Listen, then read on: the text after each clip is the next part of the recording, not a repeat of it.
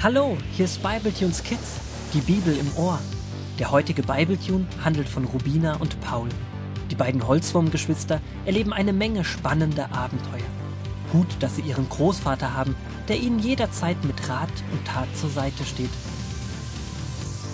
So, auch heute. An diesem ganz besonderen Tag für alle Freizeitteilnehmer. Nach einer kurzen Ansprache von Frau Preach und einer Zeit mit viel Lobpreis so nennt man die Zeit, in der man Lieder für Gott singt, geht es auf einen spannenden Streckenabschnitt. Die Passage, die nun vor ihnen liegt, wird immer enger und das Wasser fließt schneller. Die Gefahr besteht, dass man zu nah an die kantigen Steine am Ufer gelangt, und am Ende wartet ein großer Wasserfall, an den man nicht zu dicht heranfahren sollte. Paul und Rubina sind ganz aufgeregt und schauen immer wieder nach, ob sie den Wasserfall schon sehen können.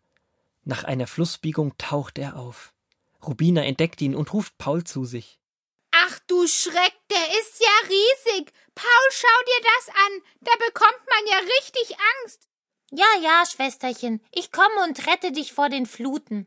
Bestimmt ist es nicht mal halb so schlimm, wie du denkst. Als Paul dann aber zu Rubine an die Reling kommt, verschlägt es ihm die Sprache. Paul, du kleiner Käsewurm, warum bist du denn so käsebleich? Das ist der Wasserfall. Wir drehen um. Ich sehe ja nicht einmal genau, wo wir langfahren müssen, so sehr schäumt das Wasser dort auf, wo der Wasserfall in den Fluss stürzt.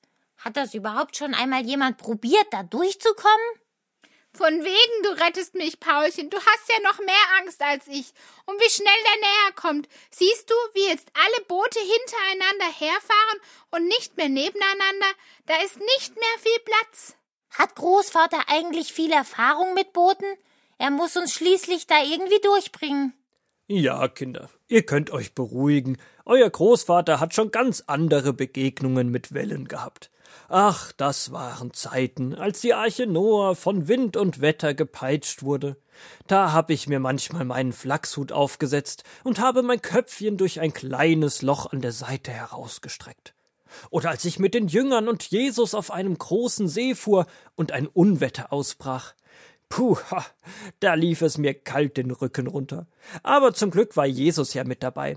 Ja, und da fällt mir noch ein. Großvater, konzentrier dich bitte auf das Wasser. Wir wollen gerne wann anders mehr darüber erfahren, was es mit der Arche Noah auf sich hat, und vor allem interessiert uns Jesus. Schon gut. Ich halte meinen Blick nach vorne auf das Wasser gerichtet, und ja, von Jesus möchte ich euch noch ganz viel erzählen. Während ich hier steuere, versucht ihr mir zu vertrauen. Ihr braucht keine Angst zu haben. Ich verkriech mich lieber in meine kleine Koje und warte, bis wir am Wasserfall vorbei sind. Das würde ich dir nicht raten. Erstens wird dir schlecht werden und zweitens, den Wasserfall braucht ihr nicht zu fürchten. Vielmehr solltet ihr genau hinschauen. Wenn du meinst, wir versuchen es. Und so stellen sich Rubina und Paul ganz nah beieinander und halten sich gut fest. Natürlich mit einem gewissen Abstand zur Reling, Ihre anfängliche Furcht und Anspannung weicht immer mehr einem großen Staunen. Überall entdecken sie Neues. Schau mal, Paul, an manchen Stellen ist das Wasser wie ein sanfter Sprühregen, und hier und da taucht ein Regenbogen auf. Manchmal glitzert es überall. Boah, und da dieser große Felsen.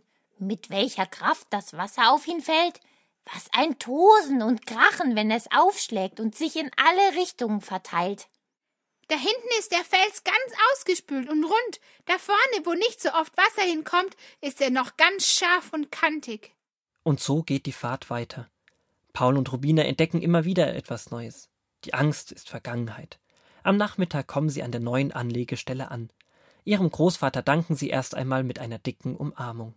Du hast uns echt super durch die Strömungen gelenkt.